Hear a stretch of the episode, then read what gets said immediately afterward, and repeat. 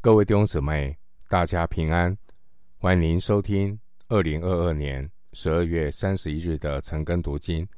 我是廖哲一牧师。今天经文查考的内容是《传道书》十二章一到十四节。《传道书》十二章一到十四节内容是日光之下的智慧人生。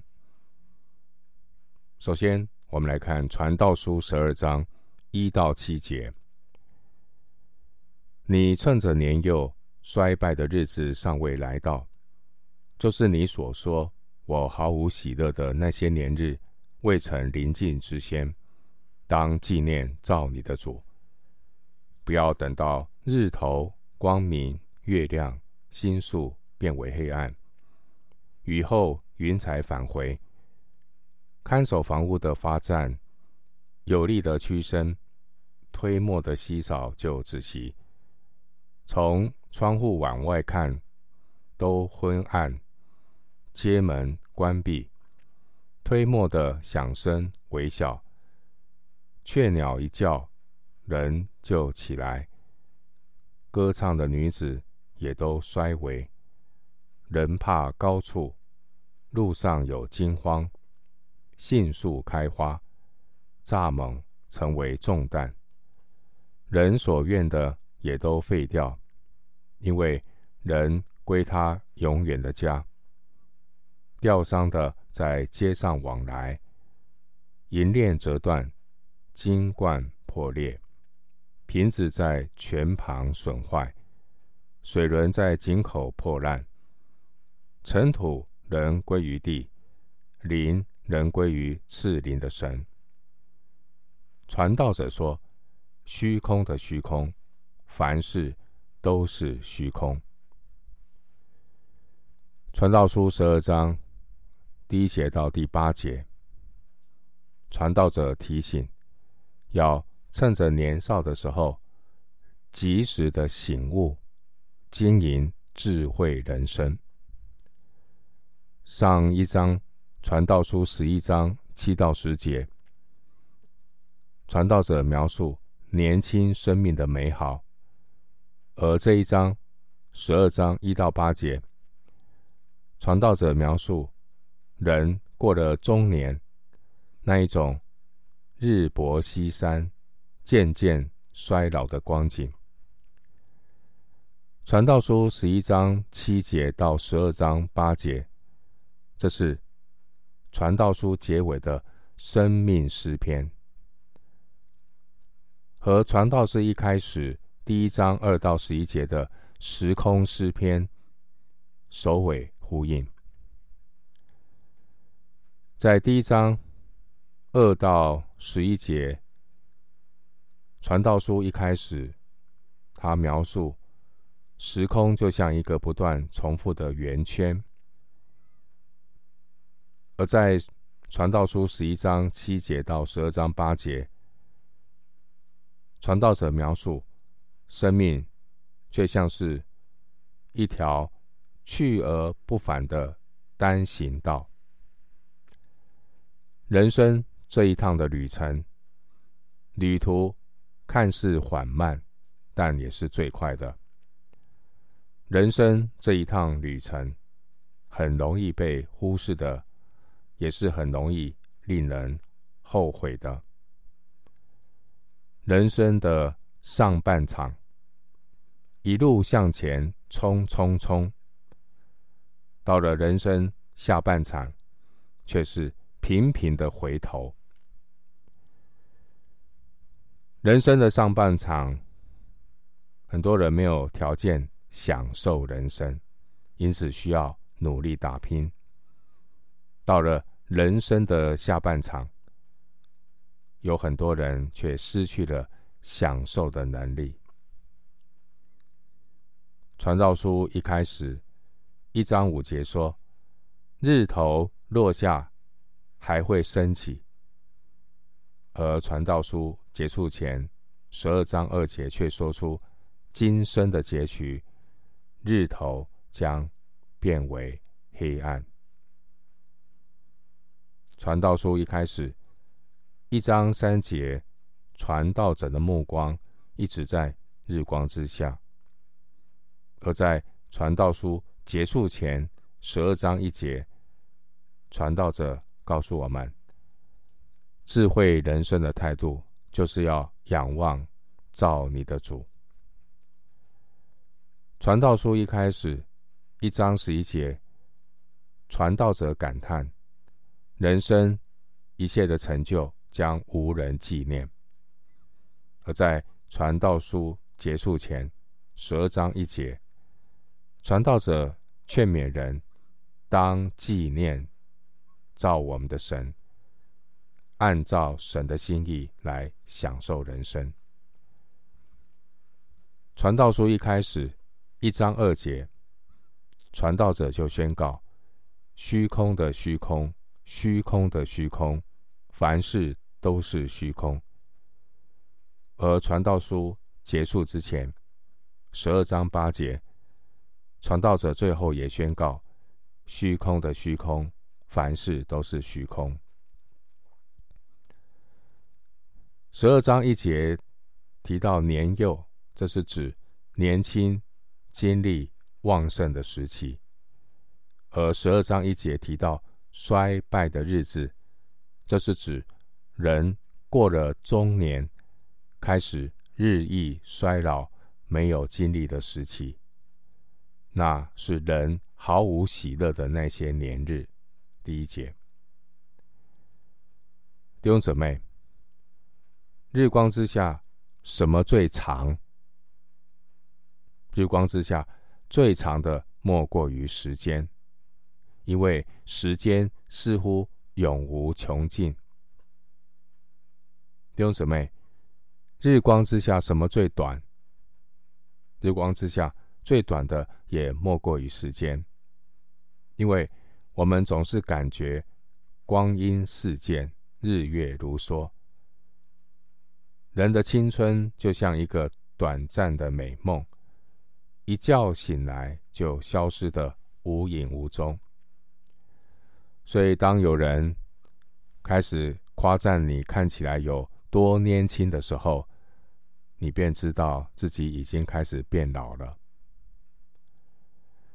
关于传道书十二章二到六节的解释，解经家有不同角度的看法，有些人。看《传道书》十二章二到六节是按照字面来解释，有些人看《传道书》十二章二到六节，认为这是描述末日来临的情形，而犹太的传统和主流解经认为，《传道书》十二章二到六节是比喻人身体的老化，但这些比喻。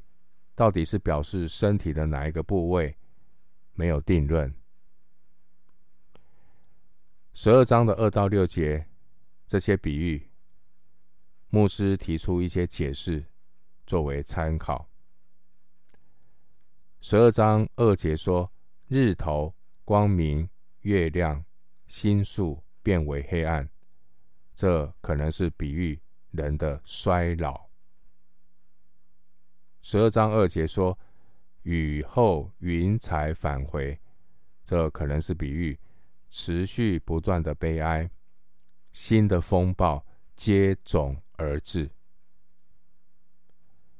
十二章三节的房屋，这可能是比喻身体；而三节的看守房屋的，是比喻双手。第三节有力的，是比喻。腰。第三节推磨的是比喻牙齿。第三节从窗户往外看的是比喻眼睛。十二章第四节的街门可能是比喻耳朵。第四节推磨的响声微小是比喻听力受损。第四节说，雀鸟一叫，人就起来，这是比喻失眠。第四节提到歌唱的女子，这是比喻嗓门。十二章五节说，人怕高处，这可能是比喻害怕爬高。第五节说，路上有惊慌，这是比喻害怕摔倒。而第五节的杏树开花，是比喻头发花白。第五节的蚱蜢成为重担，是比喻力量衰微。第五节人所愿的也都废掉，是比喻欲望的消失。第五节归他永远的家，是比喻死亡。十二章六节提到银链折断，这可能是比喻脊椎出了问题。第六节的金冠破裂，是比喻脑力退化。第六节的瓶子在泉旁损坏，是比喻心脏功能衰退。第六节的水轮在井口破烂，是比喻。肺功能失效。传道书十二章一到七节的内容，传道者描绘人身体会渐渐衰老的事实。传道者的用意，不需要我们一一的去对号入座，因为比喻的意境就足以在所有人心中引起共鸣。人一旦死亡之后，身体化为尘土。十二章七节说：“尘土人归于地，而灵人归于赐灵的神。”人最终要接受神的审判。因此，第八节传道者对日光之下人生的结论是。虚空的虚空，凡事都是虚空。而人生命的价值不在于尘归尘，土归土。人生命的价值在于对准日光之上的启示，对准神的心意，为主而活，荣耀主名。主耶稣曾说：“人的生命不在乎。”家道丰富，因为都是虚空。活在日光之下，人会羡慕享乐富裕的生活。然而，有日光之上智慧的这些智慧人，他们追求的不是虚空，而是追求存到永远的价值。回到今天的经文，《传道书》十二章九到十二节。再者，传道者应有智慧，能将知识教训众人，又默想，又考察，又陈说许多真言。传道者专心寻求可喜悦的言语，是凭正直写的诚实话。智慧人的言语好像刺棍，慧中之师的言语又像钉稳的钉子，都是一个牧者所赐的。我儿，还有一层，你当受劝诫。著书多，没有穷尽；读书多，身体疲倦。传道书十二章。九到十四节是传道书的结论。第九节，传道者表明他已经严谨的将知识教训众人，又默想，又考察，又陈说，旁征博引，运用各种的文学技巧。经文第十节。传道者专心寻求可喜悦的言语，这是表明传道者他尽力的使用文学技巧的描述，希望能够吸引读者，帮助读者能理解真正智慧人生是怎么一回事。因此，传道书并非只是许多人生的经验谈。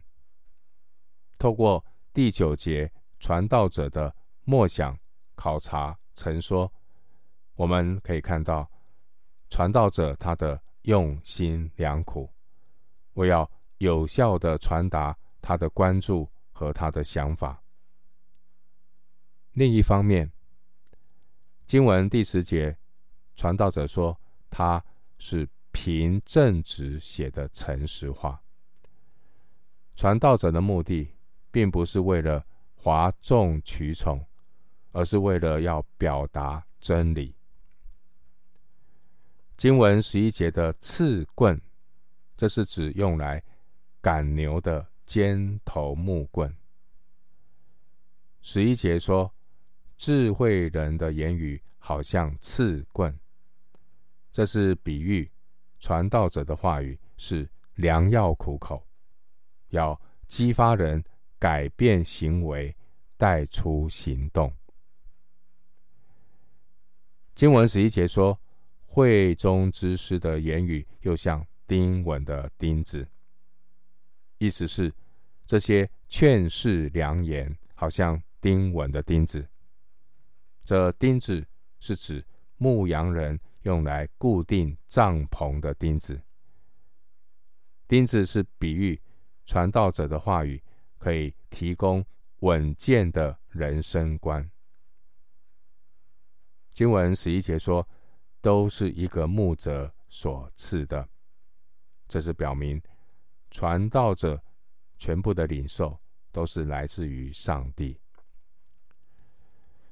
经文十二节说：“我儿还有一层，你当受劝诫。著书多没有穷尽，读书多身体疲倦。”弟兄姊妹，我们。生活在一个知识爆炸的年代，因此读书一定要有所选择，要读好书才不会浪费时间。另外，我们这个时代因着网络和智慧手机的发明，人们阅读的习惯也改变了，人们开始倾向阅读所谓的懒人包。对于长篇大论的经典，却是兴趣缺缺。但重点是阅读的习惯和阅读的态度。孔子曾说：“学而不思则罔，思而不学则殆。”人如果只是一味的读书，不去思考，就会因着不能够深刻理解书本的意义。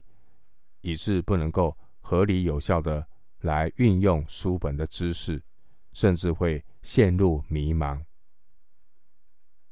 另外一方面，如果人只是一味的空想，却没有扎实的去学习钻研，终究就像是沙土上建房屋，很快就倒塌，一无所得。经文十二节。传道者提醒人需要听取经验之谈，也需要学习知识。一些开卷有益的经典书籍，很少人愿意好好的阅读。而这其中最不可忽略，也是最独特的一本书，就是由上帝。透过启示所写成的圣经，这一年很快就要过去。今天是二零二二年的最后一天。牧师鼓励弟兄姊妹立定心志，好好在明天开始新的一年，将圣经好好的读一遍。经文十二节说。著书多没有穷尽，读书多身体疲倦。我们如果是阅读一本好书，就好像跟一个很杰出的人促膝交谈；但是如果读书没有选择，就就好像让万马奔腾而过，践踏自己的草坪。尽信书不如无书。读书的目的，并不是让别人来代替我们思想。知识在书中，但运用知识的智慧，却是上帝所赐的恩惠。上帝透过天启之书《圣经》来开启我们人生的智慧。属神的百姓，如果不先熟读圣经，立好真理的根基，你怎么能够判断许多书的好坏？从别的书籍当中获益呢？经文十二节，传道者并不是要给不爱读书的人一个偷懒的借口。传道者乃是要提醒我们，人的精力和时间是有限的，读了太多别的书，一定会占据我们很多的时间，导致我们没有时间好好明白十一节所说的。一个牧者所赐的天书，就是圣经。弟兄姊妹，读书应该像交朋友，要少而精。回到今天最后的经文，《传道书》十二章十三到十四节，这些事都已听见了，总意就是敬畏神，谨守他的诫命。这是人所当尽的本分，因为人所做的事，连一切隐藏的事，无论是善是恶，神都必审问。经文十三节说，这些事都已听见了，意思是，总而言之，都说完了。在传道书的九章九节。传道者告诉我们，神赐给人在日光之下虚空的年日，要让人发现日光之下的人生，凡事都是虚空。目的是要叫人去渴望永生。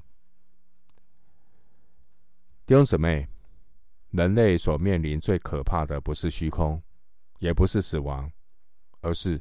死后的审判，因此，传道者的目的不是要叫人绝望，而是要勉励人敬畏神，谨守他的诫命。